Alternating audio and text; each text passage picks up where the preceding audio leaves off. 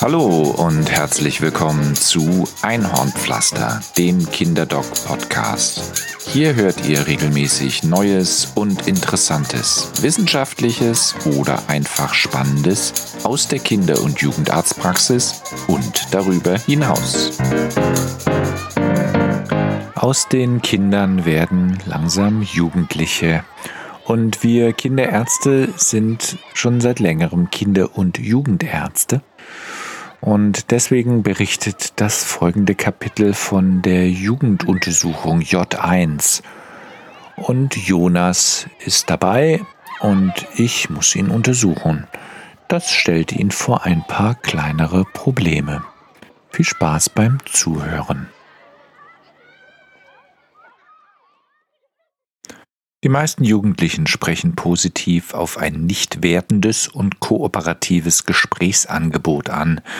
Dann wird man die Erfahrung machen, dass die meisten Jugendlichen kooperative, einsichtige und verständige Menschen sind. Bernhard Stier Philipp Lahm oder die Jugenduntersuchung ich stürme das Zimmer voller Elan, mitten im Workflow. Es ist kurz vor halb zwölf, da arbeite ich bereits im Akkord. Für einen Zwischensnack hatte ich keine Zeit, und der geplante Kaffee dürfte wie immer inzwischen kalt neben der Kaffeemaschine stehen. Ich sehe die junge Dame an der Untersuchungsliege lehnen, nehme den Rucksack auf dem Stuhl daneben wahr, aus der Seitentasche schaut ein kleiner Stoffteddy, ich registriere noch das Spritzentablett an der Waschbeckenablage. Was ich nicht sehe, ist ein Kind, weit und breit. So, guten Morgen, hallo, sage ich und gebe ihr kurz die Hand. Wo hat sich denn ihr Knirps versteckt?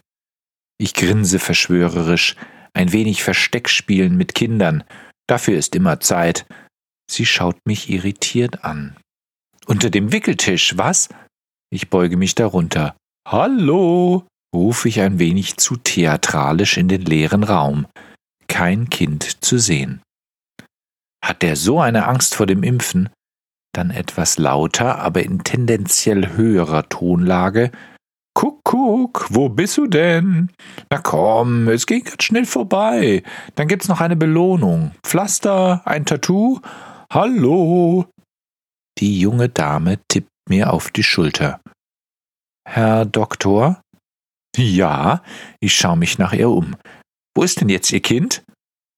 sagt die junge Dame. Die Impfung da, die ist für mich. Kinderärzte nennen sich seit zwei Jahrzehnten Kinder- und Jugendärzte, aus gutem Grund. In keiner anderen Weiterbildung für Mediziner, die später einmal hausärztlich tätig sind, werden die Jugendlichen als eigene Patientengruppe wirklich wahrgenommen. Unser Berufsverband hatte die Zeichen der Zeit erkannt, dass nämlich Jugendliche medizinisch zwischen allen Stühlen sitzen. Für die Kinderärzte waren sie zu alt, für die Hausärzte zu jung. Genauso wenig wie man die Medikation von Erwachsenen auf die Kinder durch einfaches Umrechnen auf weniger Kilogramm übertragen kann, genauso wenig lässt sich das für Jugendliche machen. Und da es immer einfacher und besser ist, Patienten weiter zu betreuen, haben sich die Kinderärzte der Jugend angenommen, die es meist auch noch vorzieht, zum Arzt ihres Vertrauens zu gehen und nicht im Wartezimmer des Arztes ihrer Eltern zu hocken. Kolloquien wurden einberufen, genauso wie in der Männer- oder Frauenmedizin erkannte man spezifische Krankheitsbilder und Probleme der Heranwachsenden. Wie findet der Knochenumbau statt? Was passiert mit dem Wachstum? Wie reagieren die Drüsen, allen voran die Schilddrüse? Was bedeutet Sexualmedizin bei Jugendlichen? Welche besonderen psychischen Probleme haben Jugendliche? Die ersten Lehrbücher zur Jugendmedizin wurden geschrieben von Kinderärzten. Es wurde eine weitere Vorsorge etabliert, die Jugendvorsorgeuntersuchung J1 im Alter zwischen 12 und 14 Jahren im empfindlichen Übergangsalter. Und schließlich erkannte man, wie wichtig es war, die Patienten in diesem Alter nochmal zu erwischen. Meist hat man mit zwölf oder dreizehn die wichtigsten Kinderkrankheiten im allerweitesten Sinne hinter sich gebracht. Die Infektwellen des Kindergartens und der Einschulung sind vorüber, für die Eltern wird die Schule wichtiger als die Krankheiten. Nach der Einschulung sieht der Kinderarzt viele Patienten lange Zeit gar nicht oder sehr selten. Mit den Vorsorgeuntersuchungen ist nach der U9, der Vorschuluntersuchung, Schluss. Tatsächlich ging es bis vor kurzem erst mit zwölf Jahren mit der J1 weiter. Inzwischen haben sich zwei neue Vorsorgeuntersuchungen etabliert, die U10 mit sieben und die U11 mit neun Jahren. Das Pubertieren beginnt früher, denn die Altersgruppen rutschen immer näher zusammen und Schulprobleme werden in den vergangenen Jahren immer mehr zu einem medizinischen Problem gemacht. Konzentrationsschwächen, Teilleistungsstörungen und Auffälligkeiten im Sozialverhalten. Die Eltern sind bisher zum Arzt gegangen, wenn etwas nicht in Ordnung war. Also tun sie das nun auch. Neue Krankheitsbilder entwickelten sich, Erkrankungen psychosomatischer Natur, körperliche Verarbeitungen mit seelischer Probleme. Wir sehen chronische Kopf- oder Bauchschmerzen, Essstörungen und Ängste, Konzentrationsprobleme und unterschiedlichstes Suchtverhalten. Krankheiten wie das Aufmerksamkeitsdefizitsyndrom rücken immer mehr in den Fokus. Es ist ein Verdienst der Kinder- und Jugendärzte, dass heranwachsenden Menschen das gleiche Recht auf das Erkennen von psychischen oder psychosomatischen Erkrankungen zugestanden wird wie den Erwachsenen. Guten Morgen, sage ich, als ich durch die Tür komme und schüttle Jonas die Hand. Er ist dreizehn, kommt zur Jugenduntersuchung und gehört zu denen, die ich noch aus Windelzeiten her kenne. Morgen, murmelt er und rutscht noch ein Stück weiter auf die Kante seines Stuhls. Seine Eltern haben wir im Wartezimmer gelassen. Das geht besser so. Am Ende dürfen sie noch Fragen stellen, aber am Anfang setzt es Jonas nur unnötig unter Druck. Jugenduntersuchung, was? frage ich. Hm, sagt er und nestelt am Reißverschluss seiner Jacke herum. Hast du denn selbst den Termin ausgemacht oder deine Eltern? Hm. Haben sie dich hergeschleift? Hm. Okay, das könnte interessant werden. Ich erinnere mich meiner Ausbildung und vermeide die geschlossenen Fragen, auf die es nur ein Nein oder Ja gibt. Hast du denn eine Vorstellung, was wir jetzt hier machen? Jawohl, jetzt habe ich ihn. Da gibt es kein Entrinnen. Er muss sich Gedanken machen und kann mich nicht einfach mit einem Grummeln abservieren. Er schaut mich kritisch an, als frage er sich, welche Schweinereien ich mir jetzt ausgedacht habe. Was wir jetzt machen. Vielleicht falsch formuliert. Welcher deiner Freunde war denn schon einmal bei einer Jugenduntersuchung? Er verdreht die Augen nur die Mädchen. Jetzt schwankt er zwischen Diskriminierung, weil Jugenduntersuchungen nur was für Mädchen sind, und dem Alleinstellungsmerkmal, als erster Junge seiner Klasse an einer solchen teilzunehmen. Und die haben nichts erzählt? frage ich überflüssigerweise. Wieder verdreht er die Augen. Nee. Wer spricht denn schon mit Mädchen? Nachher kommt noch eine Untersuchung, die mache ich aber immer am Ende, beantworte ich meine eigene Frage. Hast du denn die Fragebögen angeschaut und ausgefüllt?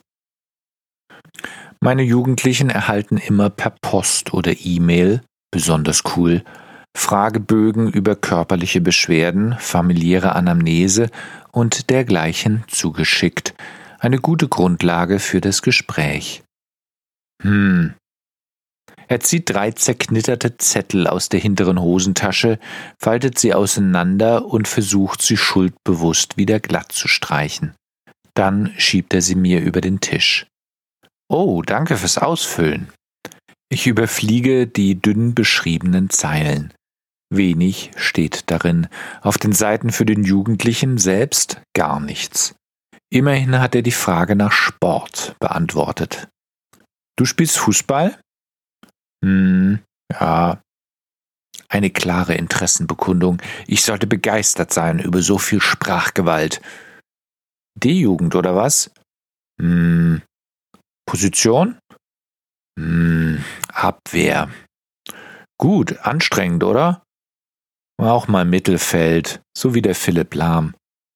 Oh, gut, toll. Und dann auch mal Tore? So wie der Lahm, sag ich doch. Er grinst. Im Sport alles prima, keine Probleme, Beschwerden, Schmerzen, außer Atem. Pff, macht er nur, und ich freue mich über den Wandel in der Kommunikation. Also gut, setze ich fort. Hast du denn irgendwelche Fragen an mich? Medizinische, was auch immer? Hm, nö. Ich sitze fest. Manchmal gelingt es im Laufe des Gespräches anzudocken, den Patienten mitzuziehen, aber entweder hat er wirklich keinen Bock auf den Arzt oder Mutter hat ihn herzitiert. Meistens letzteres. Es ist eine große Kunst, Jugendliche überhaupt dazu zu motivieren, in die Praxis zu kommen, um sich einfach mal so durchchecken zu lassen. So funktioniert die Jugendseele nicht. Man lebt in den Tag hinein, das Wichtigste ist die neueste WhatsApp-Nachricht oder das neueste YouTube-Video, alles andere kommt später. Schule ist notwendiges Übel. Frage nie einen Jugendlichen bei der J1 nach der Schule. Und Familie hat man, aber mehr nicht. Hobbys und Sport sind gute Vermittler, aber wer nicht vermittelt werden will, lässt die Jalousien, wo sie sind. Ich erläutere Jonas, dass die MFA gleich noch kommen wird, um seine Größe und sein Gewicht zu bestimmen, außerdem den Blutdruck und seine Sehleistung. Bei der Vorstellung einer jungen Helferin wird Jonas etwas blass um die Nase, aber leider sind mir die männlichen Arzthelferinnen jüngst ausgegangen. Hm, okay, gibt er sich schließlich geschlagen. Ich schicke Moni in das Zimmer und mache mich über das Impfbuch her. Es fehlt keine einzige, was die weitere Kontaktaufnahme um einiges vereinfacht. Jugendliche sind nicht oft krank und die Vorstellungen beim Arzt bewegen sich an einem absoluten Minimum. Gerade mal die Impfungen sind ein Anlass für einen Praxisbesuch, aber naturgemäß kein angenehmer. Umso besser, dass wir heute ohne Spritze auskommen. Nachdem Moni erfolgreich war, es gab einen kurzen Moment der Unsicherheit, als Jonas sein T-Shirt ausziehen sollte, betrete ich wieder die Schweigestätte. Ich plappere vor mich hin, während ich ihn untersuche, schildere, was ich alles tue, abhören, abtasten, Reflexe testen, den Rücken anschauen und die Fußstellung, Schilddrüse betasten und ein Blick in den Mund. Alles grobe Routine, ohne speziellen Suchauftrag, den er mir ohne Beschwerden auch nicht erteilt hat. Wie sieht's untenrum aus? plapper ich weiter und mache eine vage Handbewegung Richtung Unterhose, während ich mit dem Gummihammer den Patellarsehnenreflex teste. Jonas folgt mit einem Grinsen den unbewussten Zuckungen des Oberschenkels. Bei meiner Frage schaut er mich sogleich aber ängstlich an. Alles okay, Doktor, weicht er aus. Meine Frage zielt auf eine Untersuchung, und sein jugendlicher Instinkt sagt ihm das sofort. Vorhaut geht zurück, Hoden sind unten, Haare auch schon da. Hm. Ich nicke, setze mich auf meinem Drehhocker zurück und lege die Hände mit dem Gummihammer auf meine Knie. Weißt du, es gibt da zwei Möglichkeiten. Zum einen kannst du mich kurz schauen lassen, kurz die Unterhose gehoben und drunter gesehen, ich fass auch nichts an. Oder er hängt an meinen Lippen und hofft auf einen glimpflichen Abgang, oder du ziehst dich an, lässt den Doktor Doktor sein und bist dir weiterhin nicht sicher, ob das alles so normal ist im Schritt. Hm. Hast du einen Bruder? Nö. Seinem Vater zeigt man das alles normalerweise auch nicht so, oder? Er schüttelt entrüstet den Kopf. Aber du kannst natürlich beim Fußball bei den anderen Jungs beim Duschen mal schauen, ob's bei dir genauso ist wie bei denen. Aber vielleicht ist alles auch ganz anders. Hm. Wie du willst, ich zucke mit den Schultern. Dein Ding. Dabei grinse ich und lasse die Zweideutigkeit wirken. Weißt du was? Jetzt messen wir erst einmal deinen Blutdruck.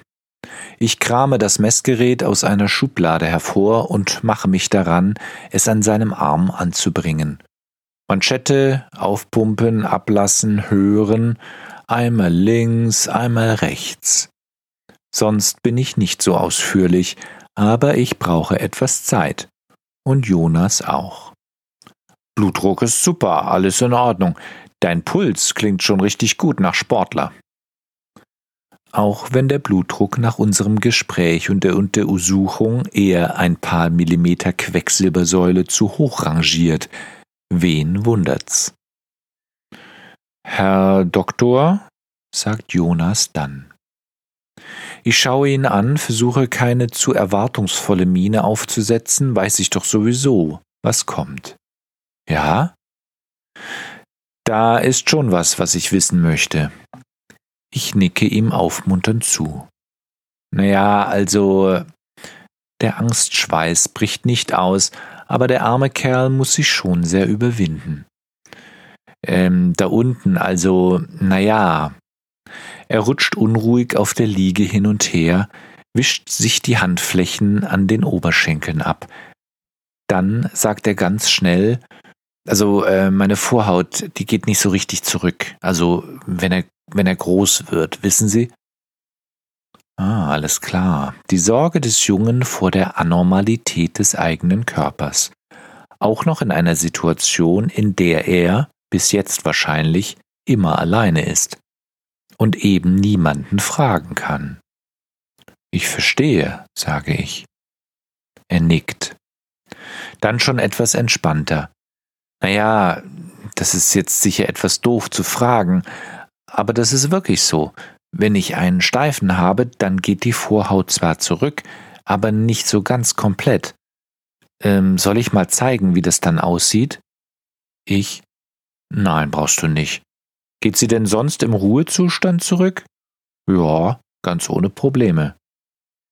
Und wenn dein Penis steif wird, dann nicht ganz? Ja, genau. Das gibt es und ist erstmal nichts Schlimmes. Hast du denn Schmerzen dabei? Nö. Er winkt ab und grinst. Gar nicht. Alles klar. Wahrscheinlich wird sich deine Vorhaut noch weiter dehnen. Wenn du aber mal Schmerzen hast oder die Vorhaut nicht weiter wieder nach vorne zurückgeht, bitte zu einem Arzt gehen. Also zu mir, okay? Hm, ich lasse eine Kunstpause entstehen und dann so, soll ich doch noch mal unten schauen, ob das jetzt im ruhigen Zustand alles normal ist? Wieder hebt er die Augenbrauen. Muss das denn sein? Du hattest eine Frage, ich bin der Doktor. Du hast Sorgen, ich kann schauen. Du bist jetzt hier, ich lache, und ich habe keine Röntgenaugen oder kann hell sehen. Hm. Er legt sich wieder hin und zieht die Boxershorts ein Stück herunter, gerade so, dass ich mit Verrenkungen in seinen privaten Bereich sehen kann. Vielleicht ist das der Grund seiner Schamhaftigkeit. Er hat sich die Schamhaare komplett abrasiert. Ah, alles klar, du bist rasiert, sage ich so nonchalant wie möglich. Hm, er schaut an die Decke. Ich nehme den Bund seiner Unterhose und hebe sie ein Stück an, damit ich wenigstens seinen Penis und die Lage der Hoden erkennen kann. Sieht soweit alles ganz normal aus.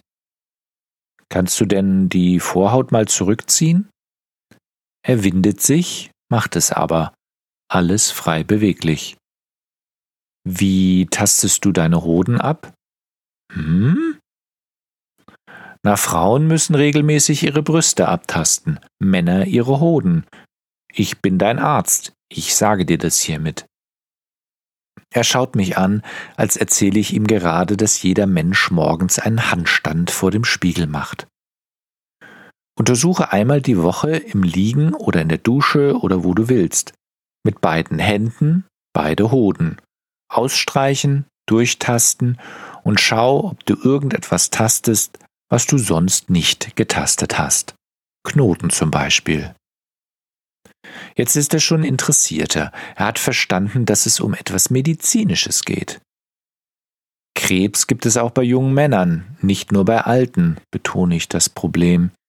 Also heißt es vorzubeugen, okay? Alles klar, Doc. Ich glaube, sonst sieht alles ganz gut aus. Erleichtert lässt er das Hosengummi zurückschnalzen. Rasieren da unten solltest du dich übrigens immer mit einem gescheiten Gel oder Schaum, am besten mit einem Einmalrasierer. Okay. Hm. Wenn du mal Entzündungen siehst, rote Stellen oder was auch immer, dann lass für eine Zeit das Rasieren aber bleiben. Das ist eine empfindliche Region und eigentlich haben die Haare da unten ihren Sinn. Warm halten zum Beispiel, würde jetzt einer seiner Kumpels sagen und ihm dabei auf die Schulter klopfen. Aber eher sind sie ein Schutz der empfindlichen Haut vor Reibung. Ganz abgesehen davon, dass Schamhaare Duftstoffdrüsen tragen, welche beim Geschlechtsverkehr stimulierend wirken. Aber das führt bei der Jugenduntersuchung doch zu weit. Ein Fünftel aller männlichen Jugendlichen, bei den Mädchen sogar über zwei Drittel, bezeichnen sich übrigens als rasiert oder teilrasiert. Man ist in der Praxis überrascht, wie sehr diese Statistiken stimmen, zumal diese meist erst ab dem 14. Lebensjahr erhoben werden. Jonas ist 13. Es gibt keine Fragen mehr, er zieht sich wieder an. Wir führen noch ein bisschen Smalltalk über Fußball und Sport im Allgemeinen. Er ist jetzt deutlich entspannter als vor der Untersuchung. Danke fürs Schauen, Doc. Jonas verzieht den Mund wegen der Peinlichkeit. Alles klar, keine Ursache. Wissen Sie, Doc, was da alles für Schrott in der Dusche, also beim Fußball, wissen Sie, also was da für ein Mist erzählt wird? Ja, kann ich mir denken. Echt? Ja, ich habe zwar Handball gespielt, aber da gibt's auch Duschen. Ah, okay, ja klar. Ihm wird plötzlich bewusst, dass sein Arzt vielleicht auch einmal jung war. Vielen Dank, Doc. Er schüttelt mir die Hand und schiebt sich durch die Tür. Ich äh, sag mal meinen Kumpels, wie es hier abläuft. Ich bin mir nicht sicher, ob ich das als Drohung, Warnung oder Fürsorge für seine Freunde auslegen muss.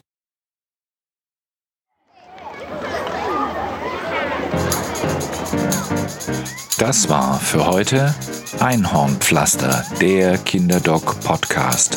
Vielen Dank fürs Reinhören. Wenn euch das hier gefallen hat, gebt doch ein Feedback in den Kommentaren unter kinderdoc.blog abonniert den Podcast oder erzählt einfach anderen davon. Alles Gute und bis bald. Bleibt gesund, euer Kinderdoc.